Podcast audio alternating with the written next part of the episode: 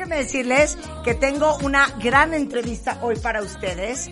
Todos los que son fans de este artículo que creo que es para chicos, para grandes, no importa qué edad tengas, no hay nada más divertido que jugar con esto. Y aparte, déjenme decirles que el director general de Latinoamérica del grupo, y estoy hablando de Lego, tiene un nombre como de artista cantante. A ver, Se llama Rasmus Dunn. ándale. Rasmus, we've been playing music all morning and we're saying that your name is like the name of like a famous DJ in Germany. Wow, really? Rasmus, You know, Rasmus Dunn. Actually, are you German? no, I'm not, but I'm close to the border of Den- Denmark. Uh, sorry, to Germany. I'm from Denmark. Oh, you're from Denmark because there's an amazing DJ called Rasmus Faber. All right. So I, don't know, if is he Danish. A ver, busca Es lo que Rasmus. Faber. But it's the same name, so we're saying that your name could- you could be like DJ Rasmus Dunn, but you're actually the uh, general director for Latin America of Lego Group, which we love and adore, no matter what age you are. Fantastic. You know, I, I, I'm really happy to hear that. Yes, I am Rasmus Stuen and I'm the general manager for Latin America. As you said, I'm, I'm based in Mexico City. Oh, Uh, wonderful! now, so we can speak in Spanish. Swedish. Uh, no, hablo un poco español. Un poquito de español. Don't worry, there's a friend of mine right here who speaks fluent Danish. A ver, háblale en danés. Ich habe. Fantastic. Oye, no, actually Rasmus Faber is Swedish. But it's actually the same first name. Es que tenemos al director de Latinoamérica de Grupo Lego, se llama Rasmus Dunn, y está con nosotros, y es una de las marcas que más amamos. Let me tell you something, I have an amazing story with Lego. A couple of years ago, we made the most amazing Santa Claus for my house. This huge Santa Claus that was on my terrace. And um, my my children and I, they're all grown up. They're like 20, 23, 26, 19. We uh, made a Lego piano that I still have, which took us like three days, and it was such fun as a family to build that thing together.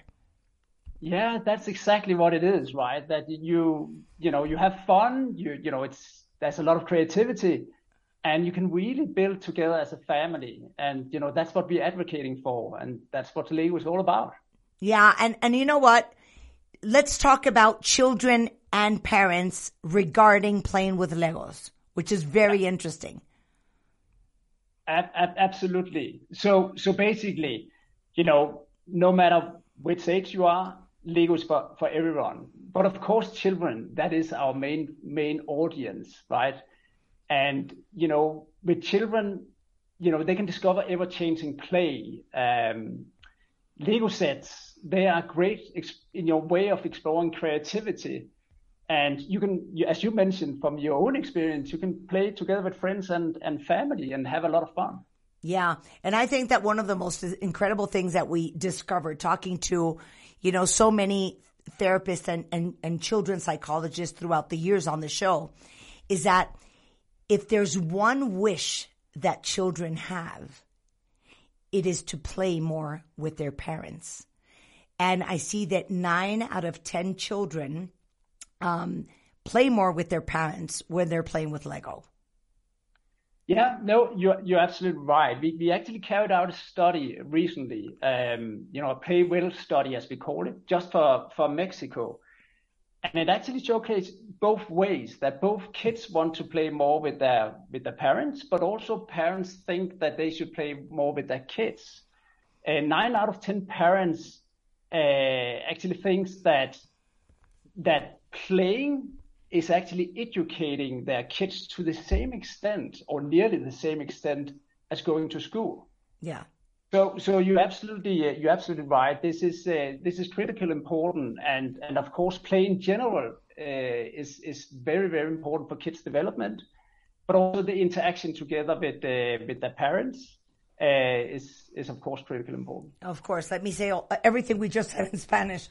Eh, le digo a Rasmus que una de las cosas más impresionantes eh, que aprendimos en este programa en los últimos años con tantos terapeutas es que el deseo más grande de cualquier niño es que su papá juegue más con ellos. Y me dice Rasmus que es cierto que en los estudios que han hecho en Lego eh, sale que nueve de diez niños eh, pide jugar más con sus papás cuando está jugando con Lego, pero lo interesante es que nueve de diez papás juegan más con sus hijos cuando se trata de jugar Lego y también que dicen los padres que el juego es casi igual de importante para un niño y todo lo que aprende a través del juego que eh, la escuela en la primera eh, eh, etapa de la infancia, ¿no? Y algo muy interesante de lo cual vamos a hablar ahorita es un concepto que tiene Lego que se llama el siempre cambiante juego. Y eso es lo que le voy a preguntar ahorita a Rasmus. So, what do you mean when you say the ever-changing play? Yeah. So so thanks for the question. And, and let me uh, let me elaborate a bit on on what we mean when we say ever-changing play. So uh, m- many things that buying a Lego set is just a one-time play, but it's actually not, right? Because kids they can build, rebuild, and unbuild a Lego set. And that means that they can build whatever. And and many times we have you know ideas to what they can build. We have instructions but they can also use you know their own lego sets and combine it. And that's basically what we mean. So you know you can build a tiger. You can you know rebuild uh, or unbuild into a car or whatever A flower, yeah.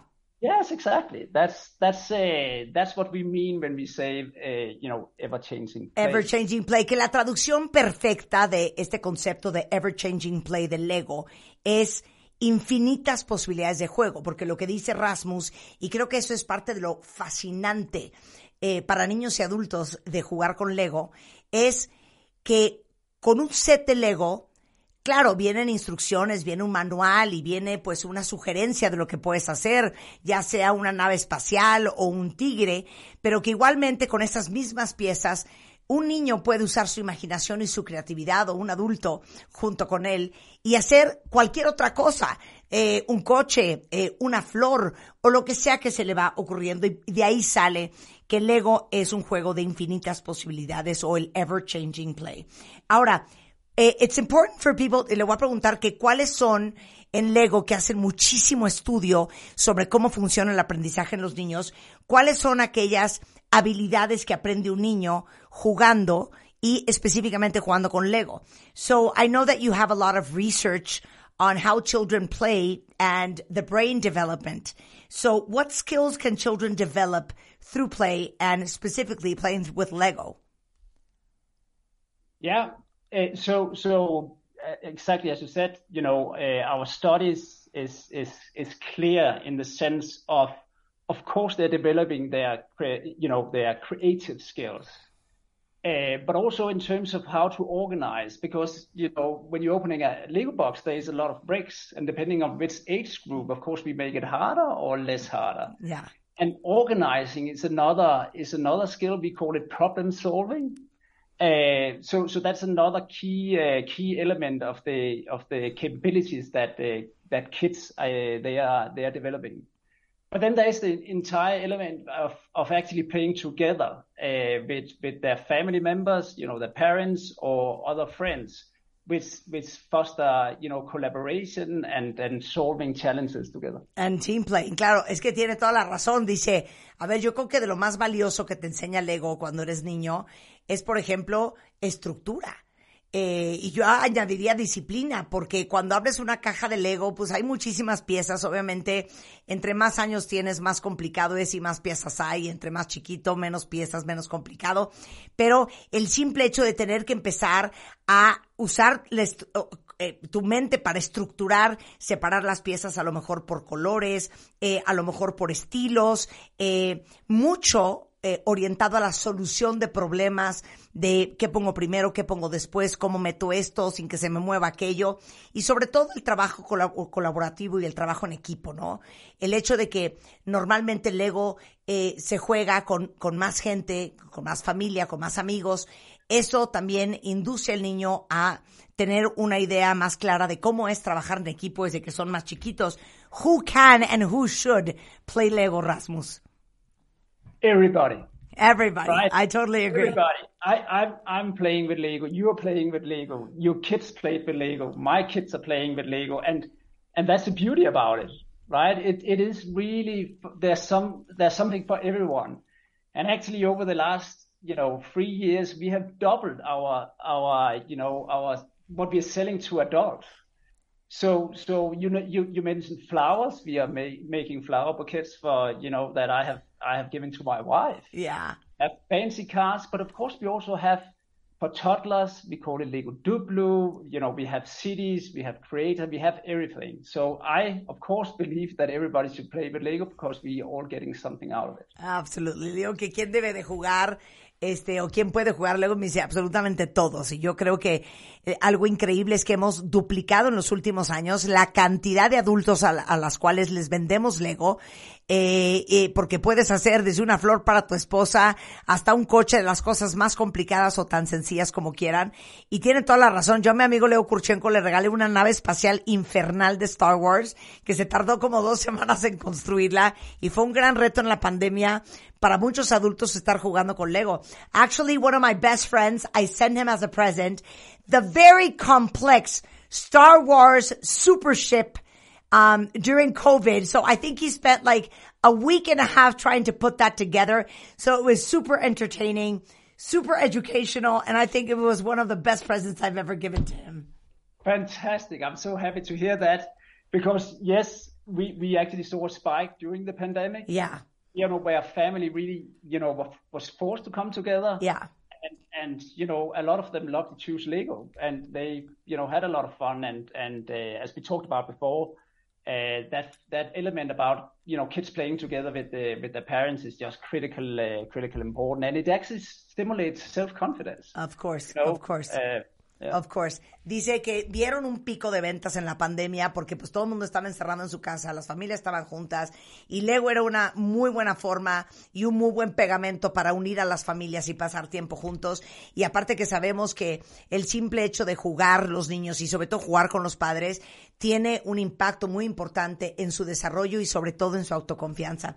Rasmus Dunn, director general de Latinoamérica para Grupo Lego, thank you so much for being on the show. We can't wait for Christmas. Oh, yes, that is the big season, right? I hope there will be a lot of Lego presents for Christmas and Free Kings, of course. And then thank you so much for taking the time and happy birthday last Tuesday. Thank you. Thank you so much. Thank you. A big kiss to you all the way to Mexico City. Eh, le digo, dice que, que bueno, allá viene la Navidad y esperen que espera que en, en, sus regalos, muchos regalitos de Lego. Thank you, Rasmus. Son un par de cositas. Eh, a ver, para todos ustedes, escuchando este programa, ¿conocen a alguien que nunca se ha hecho ninguna prueba de COVID? ¿Cómo? El otro día alguien, ay, no, yo no me quiero hacer una prueba. Hay mucha gente que tiene síntomas leves y prefieren pensar que lo que tienen es gripa y no se hacen una prueba para detectar si lo que realmente tienen es COVID. Y esto pasa porque o no tenemos el conocimiento de dónde podemos hacérnosla, o cuánto cuesta, o qué flojera ir, o las filas del infierno. Y por eso quiero hablarles de la autoprueba de antígeno COVID-19 de Abbott. Muy bien. Que obviamente... Es la mejor, ¿eh? Te puedes hacer tu prueba en casa, en la oficina, y la prueba te da los resultados en 15 minutos. Es súper fácil de usar. Tiene, digamos que un hisopo que te metes en la nariz, mucho más cómodo a la hora de hacer la prueba. Y esta autoprueba de antígeno COVID-19 de Abbott se la pueden hacer en su casa, en la escuela, en la chamba. Y ha probado su efectividad desde Europa, Asia, hasta América Latina. Si su resultado en la prueba de COVID de Abbott sale positivo, Abbott recomienda que tomen en consideración las medidas de aislamiento y obviamente consulten con su doctor.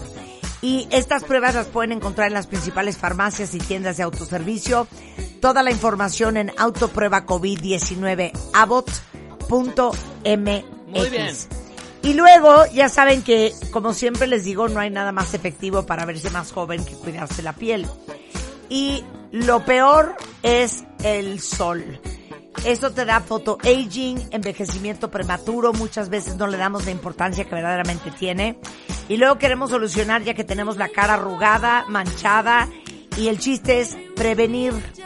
Y para eso, en estos momentos, estamos en super promoción con Isdin Ceutics, que es la línea de skincare anti-aging de Isdin, que es el laboratorio español del que también les he recomendado el fotoprotector Fusion Water Urban, que recientemente les he estado platicando que tiene rutinas súper innovadoras para prevenir el photoaging, pero también para reparar y corregir. Así es que si ustedes no se han cuidado tanto como deberían, esa es una gran opción. Y hoy, déjenme decirles que esta línea tiene ácido hialurónico, vitamina C, ácido glicólico, vitamina K, cafeína, melatonina. Así es que es una gran opción si quieren aparentar ser más jóvenes en su piel de lo que son. Es Isdin Ceutics. Pruébenla, es una joya.